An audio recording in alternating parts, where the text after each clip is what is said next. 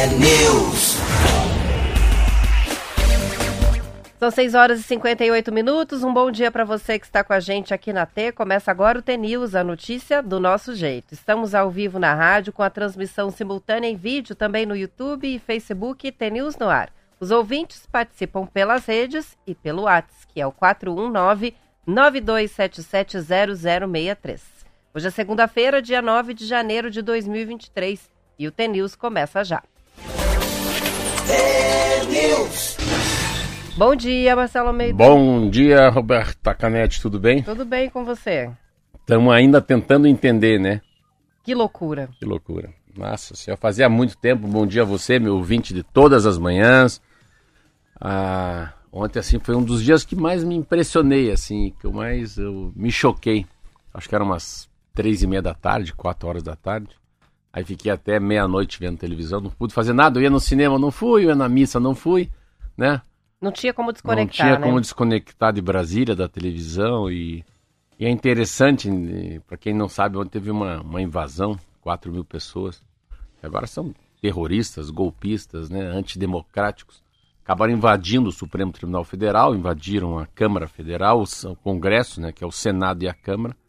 Invadiram o Palácio do Planalto, né, um trabalho do presidente da República.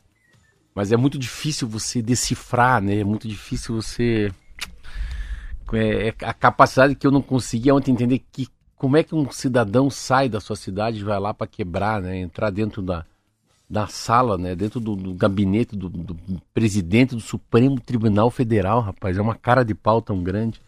Cara, a Quebrar coragem de tirar um de policial arte. militar de cima de um cavalo e bater num policial militar. E no cavalo, né? O cavalo foi espancado com uma barra de A ferro. capacidade de você agredir um, dois, três, quatro, cinco jornalistas, assim, né? Sabendo que tudo está sendo filmado, enfim. É, é uma barbárie, assim, é um negócio. hum, Eu fiquei pensando, né? Será que esses caras são seres humanos? Será que esses caras fazem amor, né? Será que esses caras têm filho? Como é que é um cara desse no trânsito, né? Quando alguém corta a frente dele, né? Como é quando ele bebe e dirige, né? né? Como é que ele é num evento que, olha, pega só um, é de graça, tudo aqui é de graça, só pega um, será que ele pega um só? Eu fico imaginando ele sem vigilâncias, né? Mas enfim, é que daí quando. Às vezes pode ser que tem vários cidadãos comuns lá, mas quando eles estão em grupo eles ficam machão, né? Aí que é o grande problema. Lembra muito torcida organizada, né? Às vezes sozinho o cara é, é bem. Ele é bem gatinho, mas quando tá num bando de gente, né? Aí fica desprovido de qualquer de qualquer civilidade, né? Né? Não é um homem um sapiens, né? Um, Saiu completamente do controle. é, não dá nem pra dizer que é um animal, que desse também tá. Você acaba pejo, pejo- é muito pejorativo, você acaba estragando um animal. Às vezes um cachorro, um gato, né? um cavalo. Tem muito mais coração do que aqueles seres ontem. Mas enfim, a gente fala no, no, no- Acho que só tenho que falar hoje, né? Que eu tinha tanta coisa boa pra falar, li tanta coisa boa no final de semana. Mas a gente vai ter que falar sobre isso hoje, porque isso envolve uma coisa que é a mais importante, que é o direito de ir e vir, o direito de falar, o direito de expressar, que chama-se democracia. Vamos de Van de Luz? Vamos de Vangeluz. Alma T.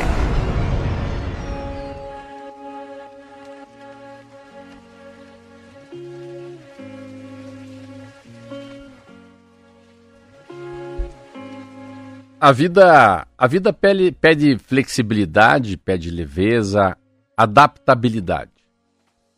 Nunca estaremos 100% preparados para nada. E por mais que não queiramos, algumas situações chegarão sem serem convidadas. Há momentos em que acreditamos ter controle total. Aqueles que planejamos com detalhes, prevendo possíveis reações e calculando cada rota. E muitas vezes são esses que mais nos descontrolam. A verdade é que, por mais que a gente planeje, antecipe e organize, nada poderá nos preparar para o que vem a seguir. Houve uma época na minha vida em que estava cansa... que estava casada, vivendo uma vida estável e aparentemente feliz. Planejávamos começar um negócio, mudar de país, construir uma família. Literalmente do dia para a noite, fui surpreendida com a decisão repentina do meu marido de querer a separação. E numa situação dessas, o que fazemos com todos os sonhos, com todos os planos, com todas as expectativas? Desde então aprendi que não posso permitir que meu coração caia na armadilha da ansiedade, do que está por vir, do que pode acontecer, do que pode dar errado ou do que pode dar certo. Aprendi que o melhor que posso fazer por mim é viver. Viver um dia de cada vez recebendo e enfrentando cada situação com coragem. Corrigindo minha perspectiva, colocando amor nas minhas intenções e fazendo o que é certo, o que é bom, o que é bom para mim, para minha felicidade, sem ferir ou passar por cima de ninguém. Luz. Aí ela conta uma passagem bem pessoal da vida dela, dela, né? Que serve, é. E Pensa. que é a realidade de muitas pessoas, é. né? Que também passam Ela fala um muito da, da, não criar perspectiva, né? Expectativa, né? não ficar idealizando o futuro, viver apenas o presente, né? Às vezes é, eu estava vendo, falando, com quem que eu estava Ah, com um psiquiatra, amigo meu, ele estava me falando da insignificância do ser, né? Falou, se você morrer, o que que acontece, Marcelo? Quantos dias a padaria fecha? Eu falei, nenhuma. Então, qual é o significado, o significado que você tem, né? É insignificante às vezes, né? A cidade não para de andar se a gente morrer, né? A Rádio T não para se eu morrer. Tem uns dois, três dias de muita mensagem. Depois o dia vai amanhecer. Entra outro caboclo aqui, senta e vai fazer o, o manhã, vai fazer o T-News. Então a insignificância que a gente é nesse mundo, né, nesse planeta.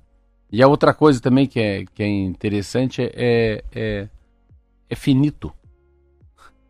Nós somos finitos, tudo é finito, tudo acaba. Então, por que não viver o presente com muita intensidade? Esqueceu? Ah, no carnaval desse ano a gente vai ser feliz, né? Na Páscoa eu vou tentar mudar alguma coisa. Se Deus quiser, eu vou chegar no, no Réveillon diferente. Não, faça já, né? Que amanhã você pode não estar tá aqui. Então, às vezes, quando a gente fala isso, parece um pouco assustador, mas é tão verdadeiro, né? Tão, é tão sem sofrimento pensar assim. Não precisa ser uma coisa triste. Não, né? nos ajuda, né? Além de não, de não existir ninguém infinito, não existe ninguém insubstituível, né? Olha. Então é tudo parte Opa, de um todo. Um entra, Baixou a van de luz aqui é já hoje. São sete horas e cinco minutos. O Sinésio está participando com a gente. Acabou a folga dele, não está mais férias. Estamos de volta. E pelo jeito, começando a rotina com o T-News. Tem Adriana de Colombo participando, dia lindo. Marcelo Alves de Ponta Grossa também nos escreve. E vamos para as notícias, começando, lógico, pelo que aconteceu em Brasília. Brasília que hoje amanheceu já sob intervenção federal na área de segurança pública. Uma medida que foi tomada pelo presidente Lula para conter a multidão de bolsonaristas radicais que invadiu o Congresso Nacional, o Palácio do Planalto e o Supremo Tribunal Federal ontem. O ministro do STF, Alexandre de Moraes, determinou à noite o afastamento do governador do Distrito Federal, Ibanez Rocha, do cargo. Ele está suspenso da função pelo prazo de 90 dias. A invasão começou à tarde de ontem, na tarde de ontem, após a barreira formada por policiais militares ter sido rompida sem dificuldade pela multidão. No Congresso foram quebrados vidros e danificado o plenário. No Palácio do Planalto, vários gabinetes e até peças de arte foram todos destruídos. Os vândalos só não conseguiram entrar no gabinete do presidente Lula, que tem uma porta reforçada. No STF, a sala de audiências foi destruída. A Força Nacional desocupou a rampa do Palácio do Planalto após cerca de três horas e meia de baderna pelo menos 300 pessoas foram presas e 40 ônibus que levaram essas pessoas até Brasília estão apreendidos. O presidente Lula estava visitando Araraquara, no interior de São Paulo, cidade que foi atingida por temporais. A intervenção em Brasília está limitada à área de segurança pública. No pronunciamento, Lula disse ter havido falha de segurança e que os envolvidos vão ser encontrados e punidos. O presidente diz também que as pessoas precisam respeitar as instituições criadas para fortalecer a democracia. Ela é uma. Como é que a gente começa falando disso, né? Primeiro que é um punhado de imbecis, né? É, isso aí não representa os 50 milhões de votos do Bolsonaro. A gente também tem que tentar separar um pouco o joio do trigo, né? É, a gente não pode imaginar que isso são os eleitores do Bolsonaro. Pode ter a tua rebeldia, ter ficado triste, é, mas engraçado que alguns bolsonaristas sempre têm uma esperança que vai dar certo, né? O Lula vai morrer, é, ele não vai ter a posse, alguma coisa vai acontecer, vamos continuar. E falar nisso, eu bloqueei as pessoas que me mandam que me mandam coisas na frente do quartel. Ontem eu bloqueei, nunca tinha feito isso. Então, se você que me manda coisas do Bolsonaro ou da, desse evento, se você se sentir chateado é que eu te bloqueei porque eu não preciso disso. Eu não, eu não participo disso. E, e para mim foi uma, uma tarde muito triste, porque eu fui deputado federal. Nossa. Cara, entrar no Palácio do Planalto. Olha, entrar no Palácio do Planalto é mais ou menos para mim, né, que fui deputado federal, cuspir no Papa ou é, mandar. A Zenir fez uma Não, boa comparação. Falou. Pareciam pessoas destruindo a própria casa. A própria casa, mas é assim, patrimônio mas não, mas todos, entrar né? no Palácio do Planalto, meu Deus do céu, sem passar pelo detector de metal, entrar no Supremo Tribunal Federal de dia é tão difícil. Você tem que ser, é tão, é- tem uma guarda tão grande, porque aquilo é um, aquilo é um, é um- ali é a, é a mãe da Constituição. Então, o direito de, de, de pensar, o, aí o direito da iniciativa, a liberdade de tudo, tá ali naquela, naquela casa, naquele local.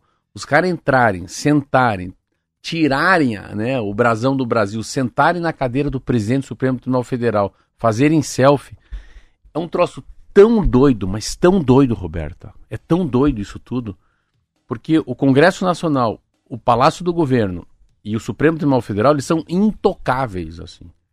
São intocáveis, não é mais ou menos assim. É a mesma coisa você dar um tapa na cara do Papa, é uma coisa que você. Eu chamar meu pai de filho da. Sabe uma coisa assim, uma agressão que não existe? E assim, imaginar que eles ficariam impunes ontem, eu fiquei imaginando, falei, mas não é possível. E daí você pega esse governador, esse ibanês, você é um idiota. Ah, O jeito dele falar na televisão. Ele, ele se vê o que ele fez, né? Ele colocou a. Ele, tira- ele sabia, ele tinha uma inteligência. Quem cuida de Brasília não é a Força Nacional, tá?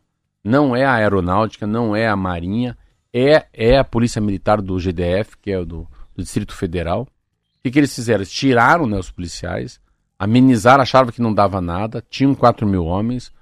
Acho que ali a Globo está errando em relação que a polícia só estava acompanhando eles para quebradeira. Não é assim que eu vejo, não. A polícia estava tentando ordenar os caras até pararem na frente do Congresso Nacional, mas não perceberam que não poderia conduzi-los para a Praça dos Três Poderes. Aí que está o problema. O erro é conduzir esses caras até a Praça dos Três Poderes. É dar a chave do galinheiro para a raposa. E daí lá não temos o que fazer, né? Aí, claro, aí tem uma intervenção rápida militar e agora de madrugada uma intervenção de tirar o governador de lá. Ah, o que mexe mesmo é essa tal da liberdade da impressão, que é eu, eu- é eu aqui. Eu falo o que eu quero, eu falo a hora que eu quero, eu falo como eu quero. Você vai aonde você quiser. Você pode ser fantasiado de vermelho, você pode ser com a bandeira do Brasil nas costas, na orelha, você pode fazer buzinaço, você pode tudo. Pode tudo no Brasil. Uma eleição apertadíssima, né? Que ganha por. O Lula leva 2 milhões na frente só do que o Bolsonaro. Mas dia 12, 12 de dezembro, a gente sabia que ia dar besteira. Ali que tem o erro do governo federal. Não ter posto ninguém na cadeia no dia da diplomação do Lula. Do Lula. Ali quando os caras começaram a quebrar caminhão, pôr fogo em carro em Brasília, eram poucos vândalos, né? poucos golpistas. Acho muito legal, a Globo chama agora de terroristas Terrorista. os terroristas, é, ali já ali tinha que ter feito alguma coisa para. Peraí, pessoal, tudo bem. Mas a partir de hoje, e você que eu sei, porque eu tenho muita gente que, que tá ligado não só à eleição do Bolsonaro, mas que tá na frente dos quartéis. Saia. Saia, porque eu acabei de ouvir que em 24 horas tem que estar todos os quartéis liberados. Não é só o quartel lá de, de Brasília. É, mais uma decisão que foi tomada É. ontem, né? Tem uma decisão impressionante, assim, que eu fiquei impressionado, assim. Eles ontem, é, chama-se, eles, eles foram direto, como é que é o nome que Ó, é, o ministro determinou a dissolução total em no máximo 24 horas, o, o ministro Alexandre de Moraes, do STF, de todos os acampamentos antidemocráticos no entorno de quartéis de todo o Brasil. Então tem ordem judicial e as pessoas vão ser presas. Então, é, você fala assim, o que, o que, que a gente faz aqui? Por que, que eu tô aqui na rádio? Porque a Constituição Federal, o Supremo Tribunal Federal, os três poderes, a independência dos poderes, isso é a liberdade de impressão, né, de, de, de falar, a liberdade de andar, a liberdade de se expressar, a liberdade de opinião, a liberdade de iniciativa, tudo vem disso. Aí você tem lá uma Constituição Federal de 88, é o pior momento desde 88. Pô, e 88 tá longe pra caramba. Até o livro original da Constituição O foi federal. depredado Foi ontem, né? depredado. Foi retirado da mesa e estava na mão de um manifestante numa das fotos. Enfim, tem cenas horríveis, É. até os ouvintes estão colocando algumas cenas escatológicas. Tem uma É. pessoa que defecou dentro do, do Senado, né? Então, assim, foi um. Vamos pro comercial, daí a gente volta mais um pouquinho? Vamos falar mais aí na volta. Vamos pro break. News.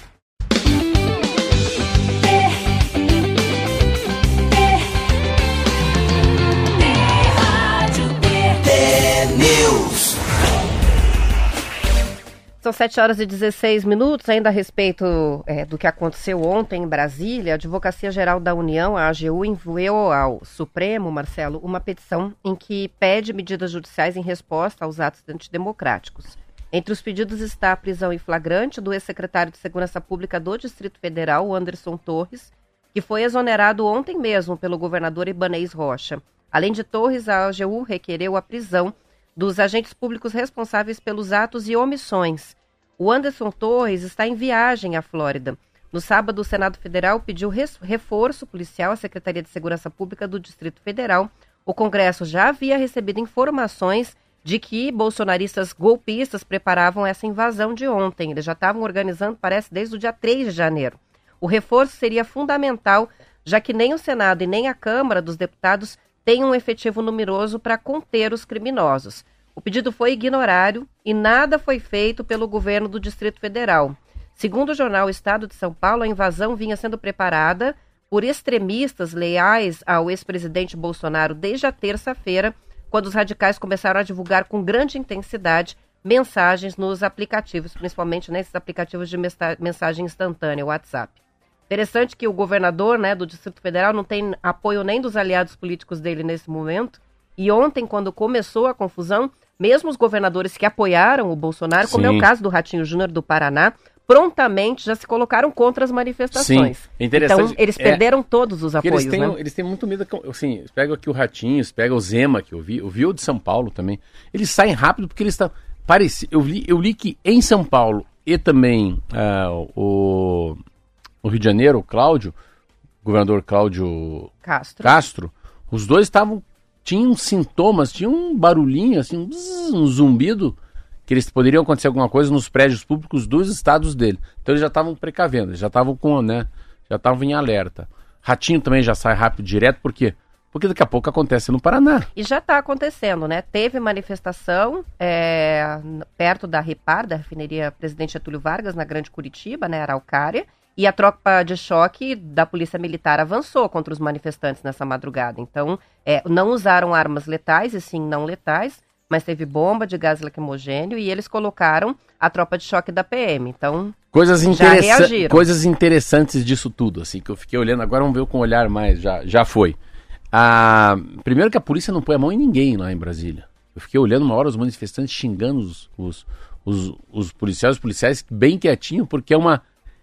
Não falar que teve tiro, que teve muita gente que apanhou, o direito de se defender. Então é o seguinte, você vê, eles foram. Muita gente foi conduzida no ônibus, claro. Os que invadiram, repare, saíram algemados. Os que ficaram para fora é menos ruim. Mas o que invadiu o prédio, foi lá dentro, que eles já saíram já de bracinho para trás, foram direto para a Polícia Civil. E não passou pela. Não teve audiência de custódia. Eles vão direto para penitenciária. Roberta, eles vão ficar presos. Não tem brincadeira. Então pode ser desses 4 mil aí, facilmente umas 3 mil pessoas sejam presas no Brasil nos próximos dias. Então, se você tem um conhecido que foi para lá de ônibus, mas o que foi de ônibus não é tão ruim. O problema é quem pagou a gasolina do, o diesel do ônibus.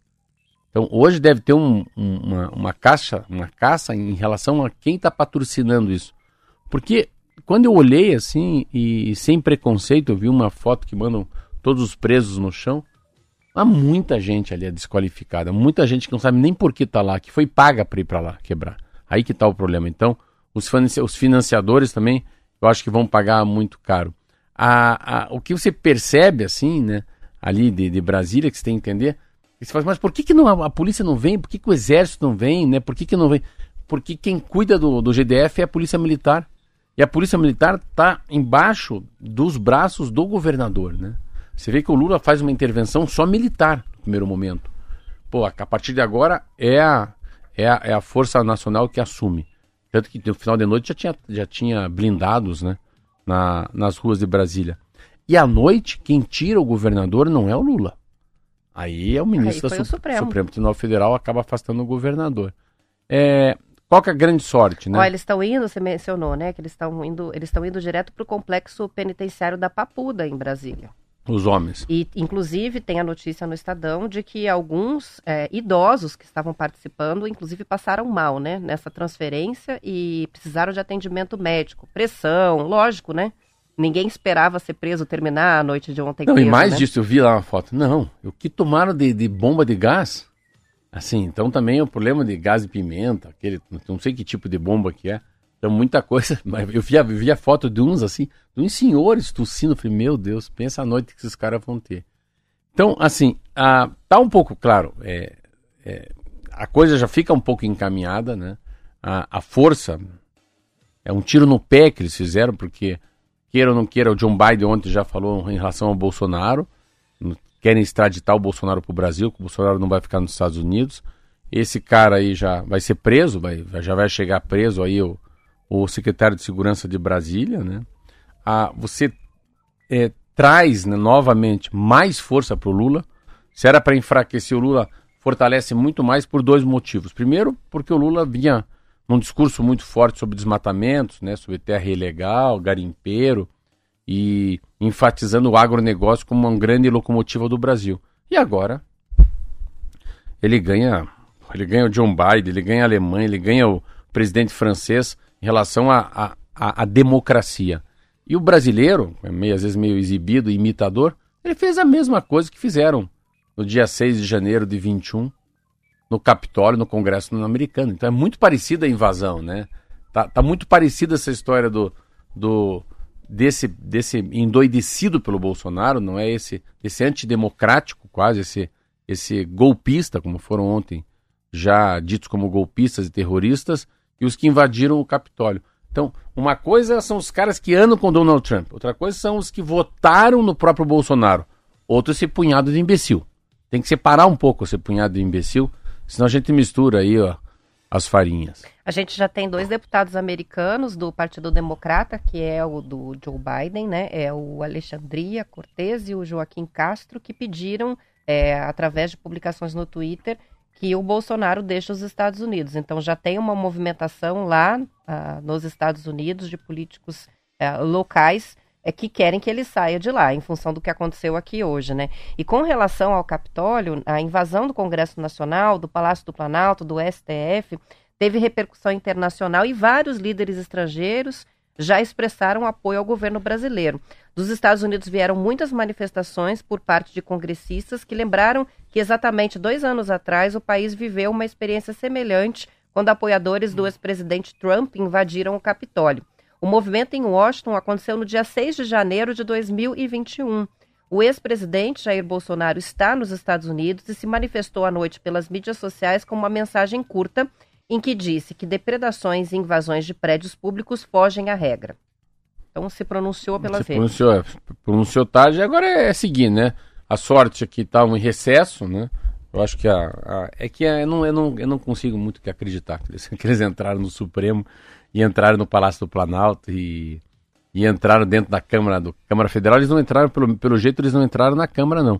Salão verde, salão azul que eu vi, mas o que eles fizeram dentro da dentro do plenário do Senado, meu Deus do céu. Então isso é a liturgia do poder, isso é a liturgia do, da democracia, a liturgia da Igreja Católica, a liturgia da monarquia, sabe? Isso é o, é o mundo, é, é a linha civila, civila, civilatória, Civilizatória, né? civilizatória. Palavra é, difícil. Aonde que se separa, né, o homem do débil mental, o homem do imbecil, o homem do o homem civilizado do homem da pedra, né, da, da caverna, é ontem, aquilo ali, aquilo ali, vamos ver, quem que é um animal, quem que é um ser humano, é essa grande separação.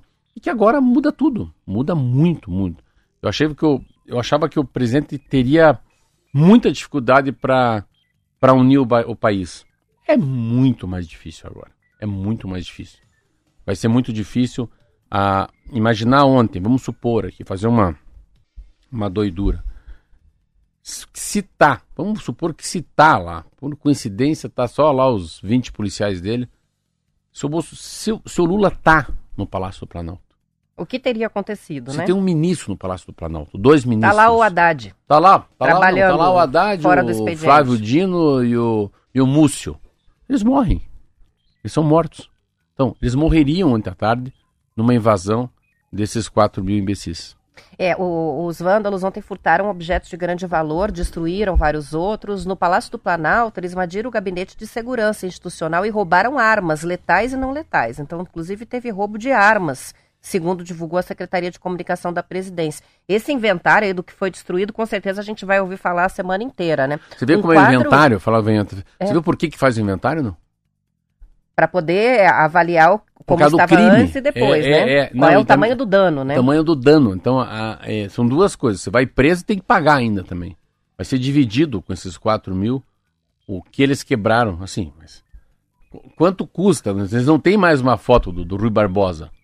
Eles não têm uma foto preta e branca lá do, do Médici, igual aquela. Então eles que. Exemplo. Por exemplo, esse quadro do, de Cavalcante, que foi uma das cenas mais tristes de ontem, foi ver as obras de arte, né? Vale sendo quanto destruídas. Não, não se vai ter uma avaliação de quanto vale, mas ele foi rasgado com facadas, então a reconstituição vai ser bem difícil, o restauro. É, um tapete que pertenceu à princesa Isabel foi danificado e vários objetos presenteados por governos estrangeiros que têm um valor simbólico, né? Foram estragados. O balanço deve ser divulgado E nos tem um outro dias. problema. É, é o sistema deles, é, como eles foram quebrando tudo, o sistema hidráulico, o sistema de, de- e- ele leu diferente e tudo foi inundado por água. Então todos os alarmes, os sistemas assim, porque o Congresso Nacional, eu conheço o Supremo, eu conheço o Palácio do Planalto, eu conheço a Câmara Federal.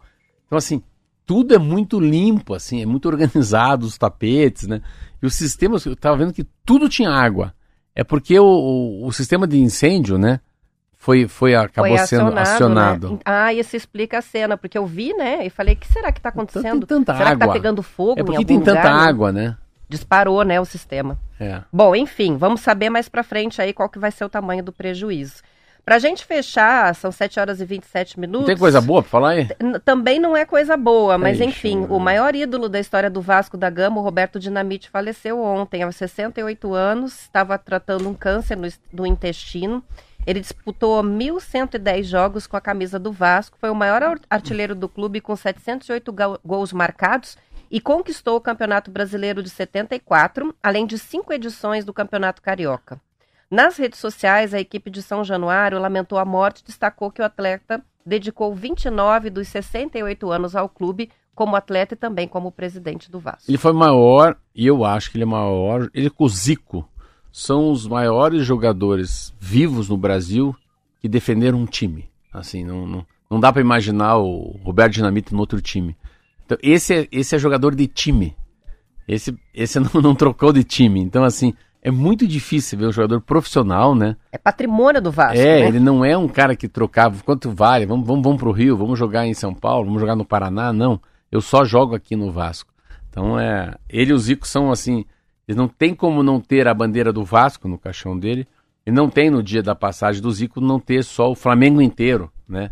Vendo lá o galinho de ouro que é o Zico. Ele é, um, é uma lenda, é um mito, mas mais do que isso, ele é um patrimônio do Vasco. É interessante, né? Dinamite é um patrimônio carioca. Dinamite é como fosse a, a Vinícius de Moraes, sabe? Assim, Lagoa Rodrigo de Freitas, o Bondinho, o Pão de Açúcar, o Corcovado.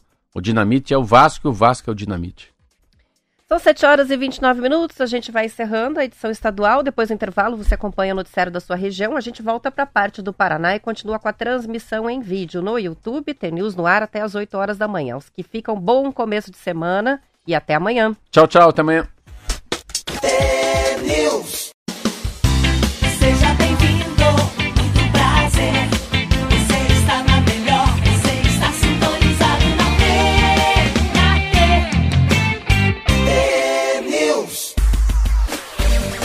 São 7 horas e 33 minutos. O jornal O Globo está trazendo a notícia agora de manhã, Marcelo, de que a Polícia Militar do Paraná precisou desfazer um bloqueio nessa madrugada que os golpistas colocaram em frente à entrada da Repar, da refinaria Getúlio Vargas, em Araucária. Circulam imagens nas redes sociais do ato e é possível ver que os autores despejaram um caminhão inteiro de terra no portão para impedir o funcionamento do transporte de combustível ali. Então, vários vídeos aqui na matéria do, do Globo que mostram essa situação. É, ato é, que aconteceu pouco depois, né, da invasão ontem ao Palácio do Planalto, Congresso e Supremo Tribunal Federal em Brasília. Então, tivemos essa situação aqui no Paraná. Até agora, é, assim, o que muda de verdade, eu acho que muda, muda um governo paz e amor, né? Agora vira um governo de polícia. Agora é, é ordem, é progresso. Agora é Agora é Deus acima de tudo. É, e ontem a, o pronunciamento do Lula não tinha um tom tranquilo, não. Ele estava bastante nervoso com o que estava acontecendo e foi muito enfático com relação a encontrar cada um que participou, todos que financiaram e que sejam punidos. É, eu acho que muda muito, assim. Eu acho que a, a relação que o governo vai ter, o Ratinho vai fazer igual aqui, ah, os governadores sentiram na pele, os prefeitos. Então eles vão, agora é o momento de usar a autoridade, de, de impor respeito, né? Regra. Agora é hora da. da, é, uma, é uma simbologia, Roberta. Agora mostrar de verdade que aqui não tem baderna, isso aqui não é torcida organizada. A gente não tá num, numa, numa, num mundo sem regra, isso aqui não é anarquia. E assim, e tem uma coisa que as pessoas não percebem, ou pelo menos os que estão nesse movimento, que é o valor da democracia. Assim, a gente vive num país democrático, a gente pode ir e vir, falar o que quiser, ir aonde quiser, se manifestar do jeito que quiser. É um país muito bom, é um país muito tranquilo. Então, não precisa copiar essa extrema direita que vem de outros países. A gente tá meio que meio que às vezes parece que essas pessoas meio que são assim meio é, coisa de jardim de infância, assim meio que é o como fosse o como é que eu vou dizer o playground dos Estados Unidos, né? A gente fica imitando os americanos, né? Uma, uma sensação de imitação. Tem uma participação interessante do Marcos, ele escreveu o seguinte, né? Triste saber, né, que o, o que aconteceu e o Brasil, apesar das dificuldades, é caracterizado por um povo que sempre foi feliz e livre. E hoje o ódio fez o Brasil sem cor. Eu achei bem legal a posição do Marcos, porque é bem isso mesmo, É. né? É, que susto que a gente tomou, né, com o que está acontecendo. É, e não é a característica do Brasil, né? Não. Essa tensão É, toda. e se imaginar que eles, o, que, o que faz essas pessoas né, invadirem o Congresso, o Supremo Tribunal Federal e o Palácio do Planalto é o ódio, né? Então, é, primeiro que eles saem para isso, né, Roberto? Pensa, eu fico imaginando alguém financiando essa pessoa, dando duzentão para ele, pagando o diesel, pagando estadia em Brasília. Então ele vai para isso, Roberto. Ele vai já e vai alimentando o que, que ele vai fazer lá. Então, não é uma coisa tão espontânea, é uma coisa absolutamente pensada, né? Você vê alguns áudios, eles não foram assim para se manifestar, grito de guerra. Não, vamos para invadir. Só dava para invadir ontem também. Então tem toda uma combinação com a polícia do Distrito Federal, com o governador de estado, o secretário de segurança se arranca, vai para Flórida. Então é tudo muito assim. Mas é muita gente com muito ódio ao mesmo tempo no mesmo lugar. Roberta, é muito comum o homem, né? O homem fica. As pessoas ficam muito mais, mais machão quando um, um- um começa a gritar e começa a bater. O resto vem batendo atrás, né? Uma coisa que me impressionou muito era mulher ontem. Nossa, me impressionou muito a idade das pessoas, assim. Eu vi moças novíssimas, assim, gente de 18 anos de idade, acho que até menos.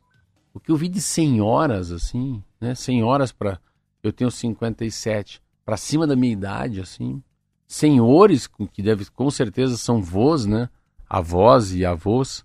Gente, eu vi uns hominhos lá, parecido eu, tudo carequinha, sentado com o braço para trás. Falei, meu Deus. É uma. ah, tinha de várias faixas etárias, né? E outra coisa interessante do Brasil inteiro, Roberta. Não é só daqui, não, é, É, só do, de- da, da região. da região lá. deles, né? São 7 horas e 38 minutos e a rede varejista Lojas MM está anunciando que atingiu em 2022 a marca de um bilhão de reais no faturamento anual e isso faz com que ela se torne uma das maiores do Brasil no setor. Segundo a empresa, a marca atingiu esse resultado em dezembro ao ganhar mais de 100 mil clientes novos e alcançar mais de 100 milhões de reais em faturamento. No comércio eletrônico, a varejista chegou no ano passado a 600 mil compradores e mais de um milhão de produtos vendidos. A primeira loja MM foi fundada em 1978 por Geroslau Paulick. Segundo o vice-presi- vice-presidente comercial e de inovações, Márcio Paulick, são 200 lojas nos estados do Paraná, Santa Catarina, Mato Grosso do Sul e São Paulo e mais de 2 mil colaboradores. Interessante, né? A MM Ponta Grossa, da nossa terra, da nossa rádio T. E, e, é, e o Márcio Paulic, o que toca hoje, ele inventou de ir para a vida pública. Ainda bem que não deu certo. Acho que até isso. Eu sempre quis falar para ele: saia dessa, vai tocar MM que é melhor, né? Seja o sucessor disso tudo. Uma MM é uma loja muito, assim, é muito paranaense, né? Tipo, vou contar uma outra que é muito paranaense. Gazin.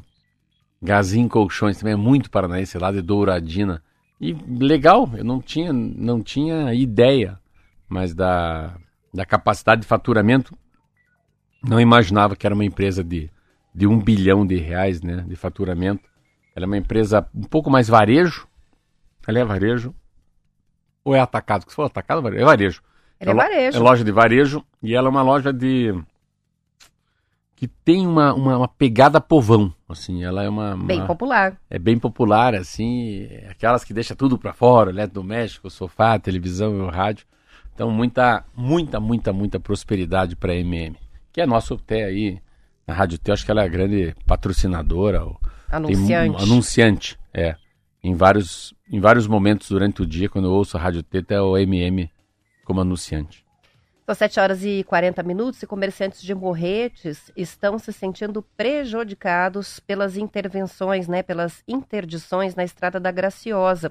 Na última quarta-feira, a rodovia voltou a ser totalmente bloqueada por causa dos deslizamentos. No fim de novembro de 2022, uma trinca de quase 50 metros de extensão se abriu na pista, interditando completamente a estrada. Em 20 de dezembro, o trânsito na rodovia chegou a ser retomado, mas o sistema era pare e siga. Na comunidade São João, que fica no pé da Serra da Graciosa, as famílias vivem do comércio que atende os turistas. Mas com a estrada da Graciosa interditada, não há turistas e os prejuízos se acumulam.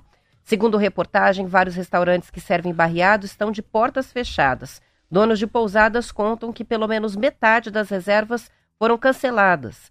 Em nota, o DER, que é o Departamento de Estradas e Rodagem do Paraná, disse que prepara novas avaliações para chegar a um diagnóstico das condições da rodovia. Porém, não deu nenhum prazo. Uma tristeza, porque eles já acumulavam muitas perdas da pandemia ali naquela localidade, na própria cidade mesmo de Morretes, né?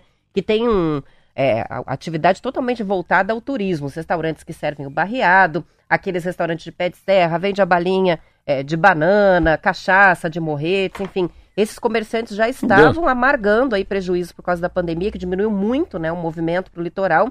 E agora, exatamente quando eles iam se recuperar e ganhar um fôlego, né? Com esse movimento de gente indo, inclusive para os balneários, Até- mas pela Graciosa, né? É. Que passou, era a compensação que passou a ser a estrada, né? Vamos pela Graciosa, é tão louco cair pela Graciosa pra É praia. para ir pela, pela Mata Atlântica, é, é um passeio, né? Ir pela Graciosa. E aí é, só frequentam o comércio os motoristas que passam pela Graciosa, não é parte do trajeto para os balneários. Então, esse movimento de verão é o que faz é, o caixa deles para o ano inteiro. E justamente agora tudo fechado. É, uma, é uma tristeza dentro de uma tristeza, porque ah, parece que é um pouco. Tem, como foi para Brasília, né? Estava anunciado que ia acontecer isso, todo mundo sabia, e a inteligência né, da polícia foi dormir e acabou que acontecendo. E aqui no Paraná, no Brasil, se não tiver uma maneira, uma maneira nobre de pensar, Roberto, uma maneira grande de pensar, uma maneira de engenharia de pensar, o que, que a gente tem que fazer nos próximos 5, 10 anos, nós estamos ferrados. Porque eu tava vendo, eu vou quarta-feira para Angra dos Reis, vou pro Rio. Mas eu tava ontem vendo, fechou por 18 horas a Dutra. A fechar a Dutra é, é a carote da minha aqui, mais ou menos. É a veia mais importante que tem, São Paulo-Rio. Se aqui já é importante. Se a Graciosa é importante, a gente tá falando de um, de uma- de um- de um assunto local. Pensa quebradeira para essas pessoas que dependem de venda de bala de banana. Só um negócio assim que é. Pensa o restaurante. Tava lá comprando carne, banana, farinha para fazer barreado. Os caras interrompem a estrada. Dois dias, três dias, num final de semana sem a estrada graciosa. O que significa pro, pro cidadão lá? Teve Porque- gente que fez estoque de produtos para vender na temporada e tá perdendo. O problema não é tudo. isso, o problema é que o cara pôs para tirar. Só ganha dinheiro quem põe dinheiro. Então o cara vai lá e compra. Compra mais barato e estoca. Aí quinta-feira fecha a estrada da Graciosa. Daí como é que faz? Sábado, domingo. Segunda-feira ninguém vai descer. E ninguém vai descer pela BR-277, virar à esquerda para ir para morrer de Santo Nino, não é isso? O cara já ia porque era da Graciosa. Olha que interessante como é que tá o litoral paranaense, Marquinho. Hoje eu peguei o Rogério. Vim com ele pra, pra cá. O taxista amigo meu. Ele veio de Balneário Porto Fino. 107 quilômetros, quem fosse para Pontal. 107 quilômetros. Ele falou que faz uma hora e vinte. Ele fez em quase duas horas e meia. às duas da manhã. Diz que ele acordou às duas, duas e meia da manhã, ele entrou no carro e chegou. Falou que a viagem deu mais de duas horas. E eu imaginava que vir duas da manhã, a viagem seria a mesma que viajar de dia, sem problemas de tempo, sem temporal. Então, imagina quem vem agora da praia. Quem está subindo de Paranaguá, o quanto tempo vai levar para chegar em Curitiba. Até ouvintes que estejam fazendo trajetos, assim, contem Eu tava gente como é que chocado, tá eu tava isso. vendo o- o- os filhos da minha esposa, estavam indo com, com o pai deles pra praia sexta-feira. Ontem ela me contou, a Silvia. Eu sabia que eles levaram seis horas para ir pra Caiobá? Falei, seis horas? Como seis horas? E não é mais ir de volta de ano novo, nada disso. Já passou, né? Não, é. Seis horas na sexta-feira. Então, se a gente não tiver uma, uma, uma, uma manutenção diferente, uma. O que está funcionando um pouco, sabe o que que é, Roberta? Uma coisa que você alertou aqui. Que lembra um pouco a história dos silos que eu falei lá um dia, que é os caminhões não ficarem parados na, na- na- no acostamento. O que está valendo muito, meu filho me contou, é ficar monitorando como é que está a estrada. Então, o Twitter da Arteres. É e o melhor canal é o Twitter, O porque canal. eles atualizam, né? Tanto a Polícia Rodoviária Federal quanto as concessionárias. Então eles vão colocando onde é que Porque tem interdição, Isso, barreira porque e tal, né? Você tá, você tá tendo é, on, on time, você tá tendo assim. é, as informações vão mudando e, a- e vai- e são vários. É um filme, não é uma fotografia. Então o que aconteceu há duas horas atrás já é passado. Já tem matéria nova no Twitter que está acontecendo agora. Outra coisa, esses aplicativos que tem o GPS, né? O Google Maps ou o Waze também ajudam muito, porque ali você já É enxerga. satélite, já- né? é, já no satélite você já sabe onde é que tem retenção, quanto tempo de fila, se vale a pena sair ou não. Tem vários recursos para organizar a viagem. Agora, às vezes, não tem alternativa, né? Você tem que escolher entre seis ou sete horas. É. E tem uma que coisa que está faltando, assim, que eu acho bastante, que eu comecei a ler, é a maneira com o repórter da Globo, da Band, ah, da, da, da SBT, como é que eles falam sobre chuva. Eu estava lendo aqui, eu também tenho dificuldade de falar, mas agora depois que eu aprendi, porque se é 50 milímetros que choveu nas últimas 12 horas, é 50 litros por metro quadrado, é mais, mais fácil de falar. Então, quando você vê alguém falando de, ah, vai chover tanto, choveu tanto mês, você tem que ter menos unidades para as pessoas entenderem o quanto que é pouca chuva e muita chuva. O grande problema é que você está aqui vendo televisão na Globo e o cara fala, sabe que essa noite choveu 35, mi- esse mês era para chover. Como eles ficam comparando quanto choveu essa noite, quanto choveu no mês, quanto choveu na semana, ninguém consegue saber se é muito ou é pouco. O que, que é muita chuva, pouca chuva? Só se for no Google, né? Procurar. Choveu 100 milímetros na minha cidade, é muito ou é pouco? Aí o Google vai explicar. Vai explicar. Mas é para nós vai ficar é, é interessante que vai ficar um pouco vai fazer parte do nosso dicionário. Quantos, mi- milim- quantos, quantos litros choveu, quantos, milimi- como é? quantos milímetros choveu essa Milímetros. noite? É. Porque é a maneira que a gente sabe falar, ih, se choveu tudo isso, melhor ir pra praia, hein? Vai que tem barranco caído. É assim que vai ser. São 7 horas e 47 minutos. Vamos fazer uma pausa para intervalo. A Bora. gente já volta.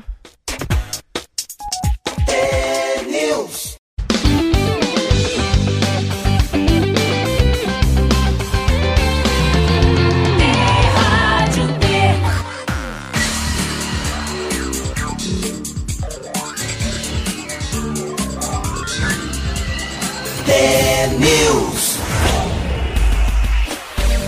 São 7 horas e 49 minutos. O boletim de balneabilidade do Instituto Água e Terra desta semana está registrando 50 pontos próprios para banho no litoral do Paraná e nas praias artificiais das costas oeste e norte. Dos 66 pontos monitorados pelo órgão ambiental, 10 são sempre considerados impróprios, porque, segundo o governo do estado, são foz dos rios no litoral ou drenam as áreas urbanas. Outros seis pontos foram identificados como impróprios. Dois no Porto Mendes, em Marechal Cândido Rodon, nas praias artificiais da costa oeste, dois pontos em Guaratuba e um em Morretes, no rio Nundiaquara, além do ponto da Ponta da Pita, em Antonina. Esse é o terceiro boletim de balneabilidade da temporada de verão e aponta a presença da água, eh, na água da bactéria presente nas fezes de animais e humanos. Quem quiser acessar os boletins de balneabilidade pode consultar o site do Instituto Água e Terra. Sempre quando tem chuva forte, dá uma remexida, né, nos mas, rios mas acho e melhor, né? afeta, né? Mas tá, a- a- na comparação, né, com Eu- outras temporadas, tá ok. Sabe, sabe que a balneabilidade, claro, hum, a gente tem, a gente tem um grande problema, é quase a universalização, que não foi feita ainda de esgoto. O Brasil tem um problema seríssimo, que é o marco da... O Brasil não tem tanto problema com água tratada. Então, a água tratada nas casas das pessoas chega muito mais do que o tratamento de esgoto. E é um problema, é um marco do saneamento básico no Brasil. E tá uma dúvida, passa para iniciativa privada, quem toca é o próprio governo, enfim. Será que os municípios têm capacidade? A discussão da Sanepar. O Paraná ainda está muito bem né, em relação a esse assunto. Claro que o Paraná tem um litoral muito pequeno, né? O Paraná tem um litoral muito pequeno e muito populoso, né? Ele é muito, muita gente mora no litoral. Não há o cuidado que tem, né? Que deveria ter. A gente ainda tem um problema de balneabilidade. Mas pelo outro lado, a chuva sempre ajuda. Há muita chuva, né? A importância da chuva numa cidade, Roberta. A chuva mata tudo que tem nos ralos, né? A chuva leva rato embora, leva barata embora, aranha embora, né? A chuva é um negócio que limpa uma cidade, né? A, a chuva em cima do asfalto, a, o, a, o que o pneu deixa, o que o óleo diesel deixa, né? O, os resíduos, né? Do cano de escape de um carro. Então, é, é muito importante a chuva. A chuva, eu lembro que o Jamil Sned, que era amigo meu, escritor, falava, Marcelo, o papel da chuva, o papel dos rios na cidade, né? Quando sai lambendo tudo, o que faz de bem para a saúde da gente, né? Tanta gente que tem renite, que tem problema de, de, de alergia, né? Por, então, a cidade que é muito seca. E se repara, da, das balneabilidades que eu li, eu lembro, ano passado, o Paraná está muito bem nesse requisito aí, por incrível que pareça. E é muito interessante isso. Eu tenho um maior exemplo que eu sempre eu fico vendo como, às vezes, as coisas mais simples têm muito mais resultado do que as coisas mais modernas, as coisas mais analógicas. Ubatuba, São Francisco do Sul, Itaguaçu, em São Francisco do Sul, que é um litoral que está a 200 quilômetros daqui, que fica assim. De um lado tem Itapuá, do outro lado tem Santa Catarina. É um troço de barco, é, é o do Babitonga. A Baía da Babitonga. A Baía da Babitonga. É a divisa de São Paulo, Santa Catarina com o Paraná. Nessa praia que, que a, os meus filhos e a, a minha ex-mulher têm casa, Cara, não tem tratamento de esgoto. Eu vou te dizer uma, dá pra ir na água fazer até gargarejo, se tiver com dor de garganta com aquela água. Mas por que que não tem? Por que que a água tem uma boa balneabilidade? Porque não tem tratamento de esgoto. Falou, mas como é? Eles jogam no mar? Não. É só com fossa séptica. Cada um tem sua fossa na sua casa, tem seu buraco. Então, se vê uma coisa tão, tão do passado, tão antiga, com pouca tecnologia, dá um resultado enorme. Então, cada um cuida do seu né? Cada um cuida do seu número 2, seu número 1, um, né? Assim que se vira. Então, nada vai para o mar. Então, é uma coisa tão, tão fácil de se tratar. E por que, que essas praias são muito limpas também? Porque elas são fim do mundo. Hum, não dá para andar mais. Não, não dá para andar mais. Acaba. Essa parte de Santa Catarina acaba. Você acaba em Itaguaçu, acaba em Enseada, acaba na... Acaba. Não tem... O ladrão não pode fugir para frente, ele tem que voltar. E não pode construir prédio. Então, por como não pode construir prédio, então a densidade populacional é baixa. É mais baixa.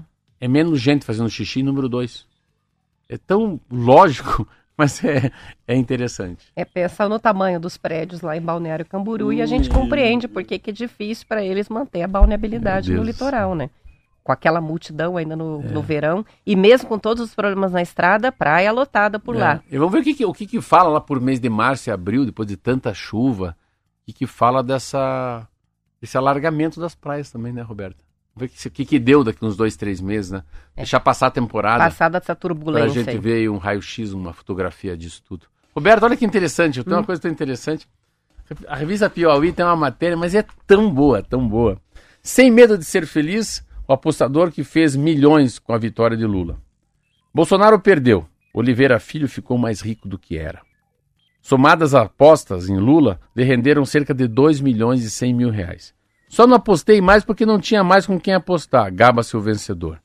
Lula venceu a eleição 2022 com a sua folga, uh, com boa folga na cidade maranhense de Grajaú, 550 quilômetros de São Luís, lá no Maranhão.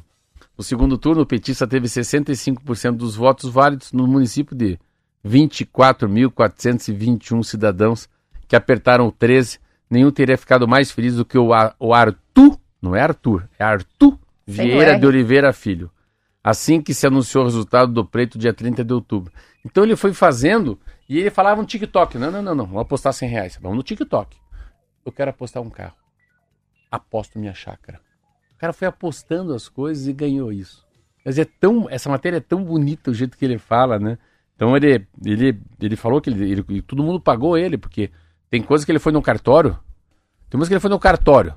Daí foi chegando perto da eleição, não tinha mais ninguém que queria apostar com ele, que perceberam que eu acho que ele ia ganhar mesmo. Isso é uma coisa.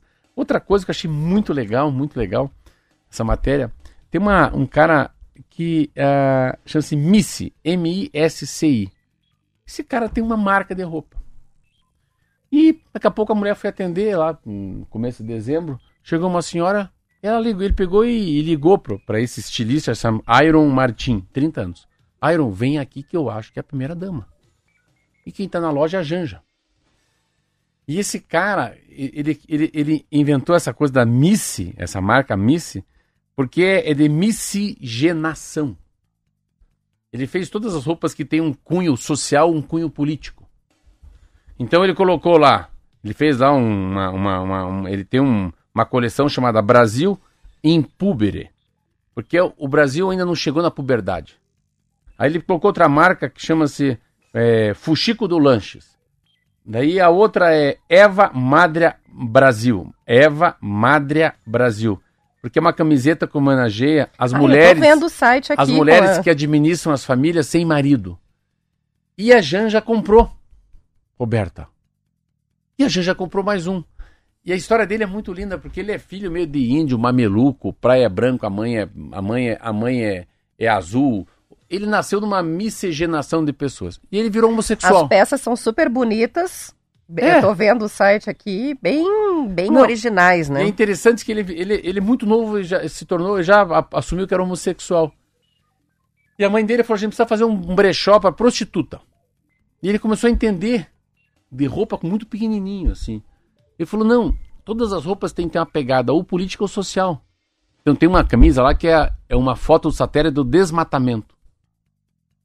Falei, que cara inteligente. E daí ele foi vender para ela. Aí esse cara explodiu. Porque as roupas da Janja não são as mais caras, não são as mais baratas, mas não são lá de um cara muito de longe. E o que mais impressionou é isso aqui que ele fala. A roupa transmite uma mensagem, uma história, diz o estilista. O, o estilista. Ela precisa se comunicar e ter uma razão para existir. De acordo com o seu espírito ativista, a Missy busca materiais nacionais certificados. A seda vem de Bratac, produtora paranaense de seda que fornece fios para Hermé e Dior. Aí você vê como a gente fala do pão, às vezes aqui da farinha, como a gente fala de quem está fazendo, quem está por trás daquilo, que tipo de insumo, que tipo de energia, que, que maneira que trata os animais, você vê. A, a Hermé e a Dior, que são marcas mundiais, compram seda em Londrina, né? E ele também compra seda em Londrina, porque ele acha que é a melhor seda do Brasil. Então, tudo aquilo que a gente fala desse novo comportamento, dessa nova vibe, né? dessa nova tendência de comprar as coisas, né? de se alimentar, de se vestir, do que Tô ler. vendo as bolsas aqui é, feitas com couro de pirarucu.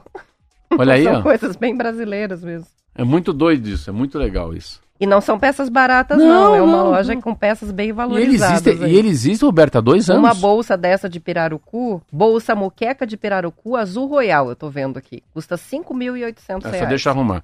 Um sapato pirarucu na Oscar custa 1.500. O sapato da, do- da Oscar que eu gosto de usar custa 350, 400. Então, falou pirarucu, sai de baixo que é caro. Bom, são 7 horas e 59 minutos e a gente vai encerrando por aqui, então, a conversa. Amanhã voltaremos às 10 para as 7 com mais notícias. Aos ouvintes, uma ótima semana, boa segunda-feira e até amanhã. Tchau, tchau, até amanhã.